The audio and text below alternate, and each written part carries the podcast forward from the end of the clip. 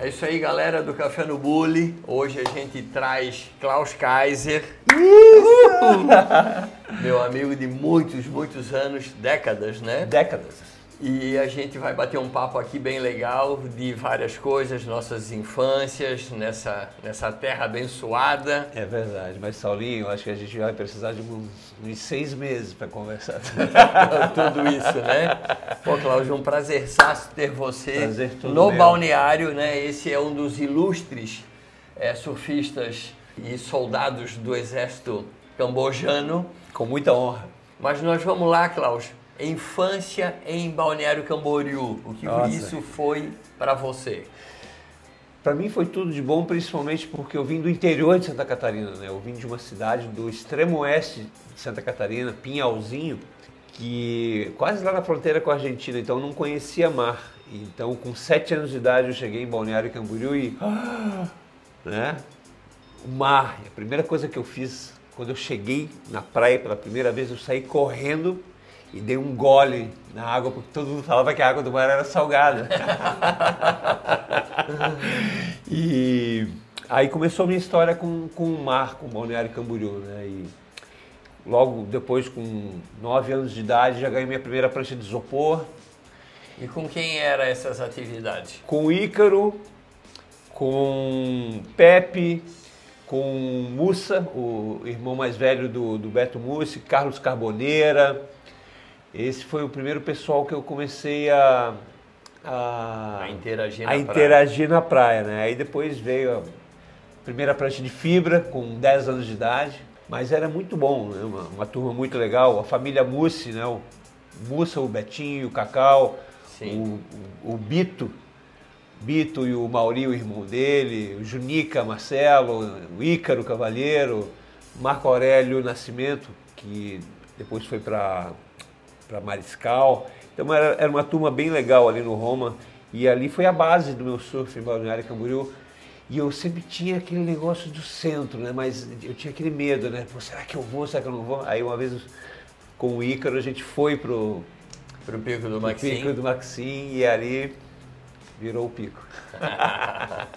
tá, e, e aí, Cláudio, eu lembro que tu chegou a competir um pouquinho na categoria Mirim, Júnior, alguma coisa, tu competiu alguma, algum, um pouco tempo ali, né? Eu, eu queria só fazer uma, uma, retrospectiva rápida, porque é engraçado.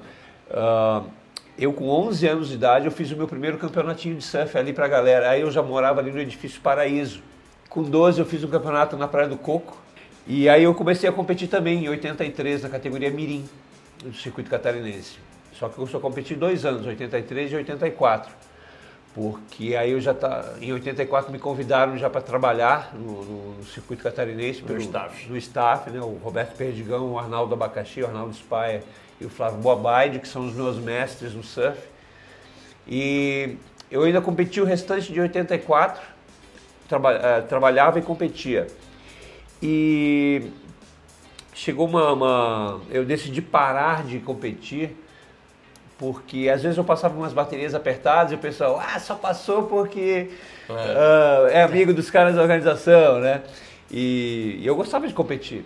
E, e também eu, eu, eu, tinha o feeling que eu estava sendo levado para esse lado do trabalho do surf, né? E aí eu falei, vou, vou optar só por trabalhar. E aí segui em frente. E, e tem uma carreira bem longa já, quantos anos aí trabalhando nessa eu tenho 30 e... Brasp, 38 né? anos de campeonatos de surf. 38. Aí eu participei da fundação da Brasp em 87, né? trabalhei 30 anos na Brasp. Trabalhei no circuito mundial desde o primeiro evento aqui, o Hang Loose para Contest na Joaquina em 86 eu já trabalhava. E foi um campeonato épico, né? algumas das melhores ondas que eu já vi na minha vida na, na, na Joaquina, Sim. tubos incríveis. Em 86 eu comecei então a trabalhar no circuito mundial. E aí foi em frente, né? Aí criou-se a WSL uh, Brasil, depois era a ASP Brasil, depois a ASP South América, aí depois veio a WSL e sempre trabalhando, fazendo bateria, somando nota e depois passei a, a fazer locução. E aí até hoje. Tá, Cláudio, aí a gente já vai direto lá daquela infância com, com esse tempos gloriosos aí que tu falou de dividir prancha com os amigos. Sensacional. Né? A gente não tinha quiver, tinha uma prancha cada um, e aí eu experimentava a tua, tu experimentava a minha. Né? Exatamente. Né? O Ícaro já não era mais morador da ilha, já morava no continente, né? O Ícaro morou na minha casa, no balneário, porque a gente estudava junto no João Goulart. E ele começou a faltar muita, muitas aulas, porque como ele morava na ilha e ele vinha nadando todos os dias da ilha da ilha para cá, uh, ele estava perdendo muitas aulas porque muitas vezes o mar muito grande, mar agitado, ele não conseguia vir. vir. Então ele passou a morar comigo. E ele morou alguns anos comigo na minha casa ali no, no Edifício Paraíso. Que legal. e aí depois de, né, disso tudo, a gente deu mil voltas pelo mundo, conquistando coisas, campeonatos, ondas, organização, né? E você já está há um tempo né, como comentarista da WSL, né? Você narrou o primeiro campeão mundial brasileiro, né? Adriano de Souza. Né, o Gabriel Medina em 2014, 2014. Em 2015 o Adriano de Souza, né? E depois o bicampeonato do, do Medina. E esse ano foi extraordinário o que o, os brasileiros aprontaram no circuito mundial e como é estar tá lá na WSL fazendo a locução disso? Dominamos o circuito mundial 2019, isso é um fato. Já há alguns fato, anos a gente vem dominando, dominando mas esse né? ano foi assim absurdamente, né? Os australianos ficaram para trás, os americanos estão comendo poeira, os havaianos estão à distância do negócio. Verdade que, que eles não estavam preparados para esse assalto que, que né, que os brasileiros. Que o Brazilian Storm Team. É, Brazilian Storm é, promoveu no circuito mundial. Porque para eles o Brasil sempre foi um país de terceiro mundo, né, os surfistas, um, um chegava ali, outro chegava ali, né, até veio o título Medina. E quando você me perguntou agora, o primeiro título que eu narrei do circuito mundial, eu falei do Adriano de Souza, porque foi o que eu narrei. O do Medina eu ainda não estava. ah, okay. Naquele campeonato eu não estava fazendo. Mas eles estão apavorados. Essa é a grande verdade. Né? Porque é, é, que nem jogador de futebol, cai do pé o talento. Né? Sim, cada, é. Em cada praia tem um surfista novo, vem uma nova geração aí também tremenda. E, e os brasileiros vieram com uma sede que ninguém acreditou. E, por exemplo, 2018, 2018 nós fizemos fin, uh, final em em 10 das 11 etapas. etapas. 9 das 11 etapas. 9 das 11 etapas nós fizemos final. Ganhamos 9 dos 11 eventos. Uau! Uau. Esse, em, em 2018. 2019 nós fizemos nove finais também. Não ganhamos todas, mas fizemos nove finais. Então sempre tem um brasileiro. E agora, se você pegar 14, 15 Aí os dois títulos do John John, 16, 17, depois 18 e 19, são quatro títulos em seis anos. Sim. Bom, e só o John John que conseguiu quebrar a hegemonia. Né? Dessa, Exatamente. Dessa, dessa pegada dos brasileiros aí. E está muito interessante, né? Está empolgante ver o circuito mundial de surf, porque a WSL transformou o circuito mundial num grande espetáculo que hoje ele foge só da atenção dos surfistas. E olhando tudo aquilo que a gente viveu lá atrás de preconceito, de falta de verba, de improviso, né, daquilo tudo, e ver o, o, o surf no patamar que ele está hoje, você na, né, na situação que tu está hoje como comentarista da língua portuguesa, né, e o Brasil, que é uma das maiores potências do surf mundial hoje, como é essa situação, Klaus? O que você estava comentando antes é uma grande verdade sobre. Uh, hoje todo mundo comenta sobre o surf. O que acontece, Saulo? O Brasil, desde o Ayrton Senna, depois do Guga Kirten, o Brasil estava carente de ídolos. E o surf veio cobrir essa lacuna com Gabriel Medina, com Adriano de Souza, agora com o título do Ítalo Ferreira, o bicampeonato antes do, do Gabriel Medina. Então o surf deixou o nicho só de surfistas e só da costa brasileira e ele ganhou o Brasil inteiro. Hoje o surf, se você perguntar para um cara no Acre, uh, em Goiás, em Belo Horizonte, em, em, em estados que em estados que, que não tem praia, todo mundo conhece o surf. Obviamente, graças à internet, que hoje leva o surf para casa de milhões e milhões de brasileiros, mas essa carência de ídolos é, que foi preenchida com o surf ajudou muito o surf a ganhar mais popularidade ainda. Porque, coincidentemente ou não, quando o Brasil deixou de ganhar no futebol, que o Brasil ganhava todos os títulos, coisa e tal, o último título mundial do Brasil no futebol foi em 2002. Digamos que o surf curou uma ferida né, que tinha sido aberta pelo, pelo futebol. Né? Eu adoro futebol também, sou fanático por futebol, mas o surf, quando o futebol a nível mundial do Brasil deu uma baixada, o surf chegou. Estava ali para. Exa exatamente. Não tínhamos um piloto de Fórmula 1 vencedor, uh, não tínhamos mais. O Guga Kirten já tinha se aposentado devido às suas dores no quadril, outro monstro, que eu tenho uma, uma admiração incrível. Então o surf chegou e falou: não, agora deixa para mim, mim, que agora é o nosso momento. É o nosso momento. E foi Exatamente. E, e, e, com isso, né, Klaus, a WSL investiu muito na, nas transmissões, em tudo isso. E eu acredito também que um dos fatores responsáveis por isso, que são vários, né? Uhum. O carisma desses brasileiros que estão no circuito mundial hoje, tá? Porque são guris é, exemplares, são seres humanos competentes, divertidos. O vigor, né, que o, que o Ítalo mostrou esse ano, cara, o mundo inteiro queria ver o Ítalo campeão, assim como o primeiro título do Medina, o mundo inteiro queria aplaudir o Medina campeão pela pessoa dele, pelo surf dele. Os brasileiros são muito carismáticos, muito carismáticos e, e como você falou, o Brasil tem, tem fãs, os surfistas brasileiros têm fãs em todos os lugares do mundo. A gente viajou uh, para todas as etapas nos anos de 2016 2015, 16 e 17.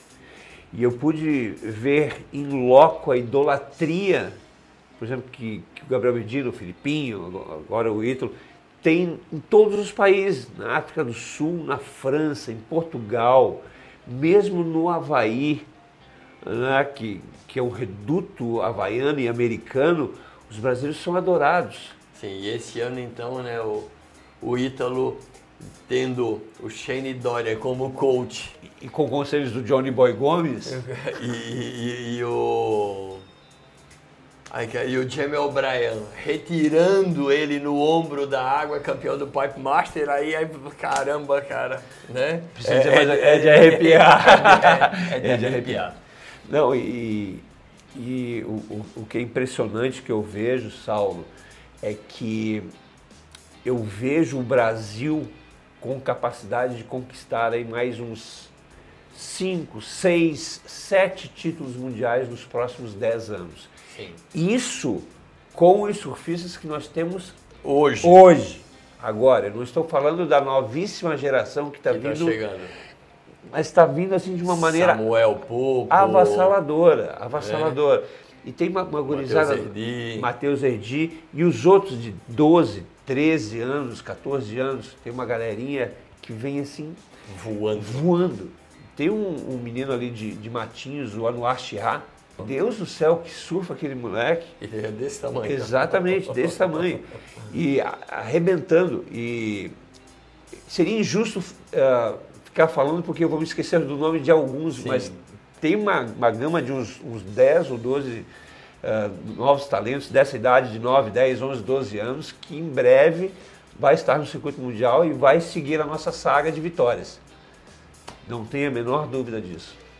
Bom, Claudio, depois de ter dado tantas voltas no mundo, estar de volta em Balneário Camboriú, como você vem de passagem nos últimos tempos, como é estar em Camboriú com a galera, na praia onde você começou tudo isso?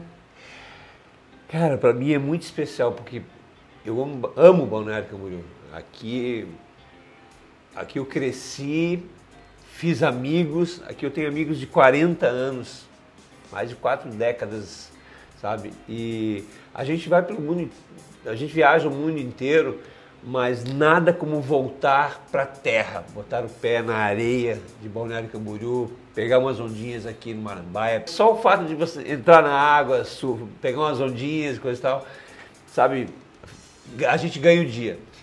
E é muito bom reencontrar a galera. Na verdade, a gente fica em contato o ano todo via WhatsApp, coisa e tal. Sim.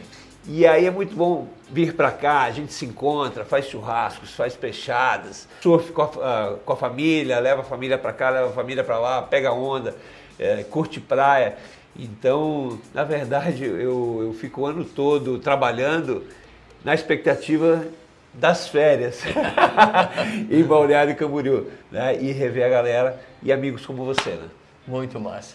Ô, Claudio, e para gente ir finalizando aqui, essa, essa satisfação, essa sensação de dever cumprido profissionalmente, que você atingiu um, um status né, de elite, nobre, né, como comentarista da WSL, e pretensões para o presente e para o futuro do profissional e, do, e da pessoa Klaus Kaiser? Olha, Saulo, é, as pretensões pessoais e profissionais meio que se misturam. Sim. Né? Uh, a ideia é permanecer, né, continuar o trabalho à frente da WSL, até porque a nossa audiência ela vem crescendo assustadoramente. Que bom. Né? E a gente vem fazendo um trabalho legal, né? está sendo reconhecido. E a ideia é continuar esse trabalho e também desenvolver alguns projetos pessoais que eu tenho, dentre os quais um que você vai estar comigo, que é fazer o evento do Parcel. Por favor, produção, alcance o quadro ali, alcance. Arte do Marcelo Helepzuk, lá de Porto Alegre. Mais. Arte linda, maravilhosa. É, uma, é, é, é um projeto pessoal que eu eu tenho um sonho de ver isso realizado, que é um campeonato E até parcel. porque, né, Cláudio, foi uma coisa. Nós nunca fomos de fazer nada pela metade. Exatamente. Certo? Você, Exatamente. você na tua área, eu na minha, como surfista, como coach, né? Uhum. E, e, na verdade, esse projeto, ele falta ser acabado. Falta ser acabado, exatamente. Aí nós vamos fazer. Vamos fazer, nós não, vamos fazer. É, é uma, a galera. É uma promessa que eu faço, é uma promessa que eu faço? Desde que o Sidney Orsi e o Jackson Berlin deram a ideia lá em 2012, 2013, e aí a gente entrou juntos nessa parceria, fizemos a chamada por dois anos, mas as ondas não vieram. Né? Uh, é um projeto que eu vou retomar sim, junto contigo, e Boa. nós vamos realizar esse evento. Né? Quando? Não sei, mas ele vai rolar. E só para finalizar essa sua pergunta sobre os projetos, Uh, cada vez mais agora é a, curtir os amigos, a família e o trabalho. Né? Essa, é, As coisas simples da vida estão fazendo muito significado, muito valor, né? A gente deu várias voltas, a gente, a gente provou o sabor do mundo de todas as maneiras, né? E Mas o quintal de casa é muito bom. Quintal de casa, a família, e pegar onda com os amigos, não precisa de mais nada. Ô produção, a gente tem um cafezinho? Nossa. E outra, tem que ter café no bolho. Né? Muito obrigado, Saulinho. Um prazer. Né? Prazer é todo nosso, Klaus. Mais um dos ilustres soldados do Exército Surfístico de Balneário Camboriú. Galera, muito obrigado. Que bons ventos. Deixa eu te dar um abraço. Soprem para a gente em 2020, gurizão, e a gente realize muitos dos nossos sonhos aos Amém. poucos. Amém. Muita coisa foi realizada até aqui e a gente vai continuar realizando com o apoio da galera, com as bênçãos de todo mundo. E vocês que são aqui de Balneário Camboriú, orgulhem-se dessa praia, desse lugar. Não tem lugar melhor no mundo. Surf BC, alma e coração. É isso aí. E Klaus, a gente tem o costume de presentear com um dos, Muito meus, obrigado. Um dos meus apoiadores alguns produtos tá? De proteção para diversão ao sol. Muito obrigado. Eu sei que você tem aí um patrocinador, né?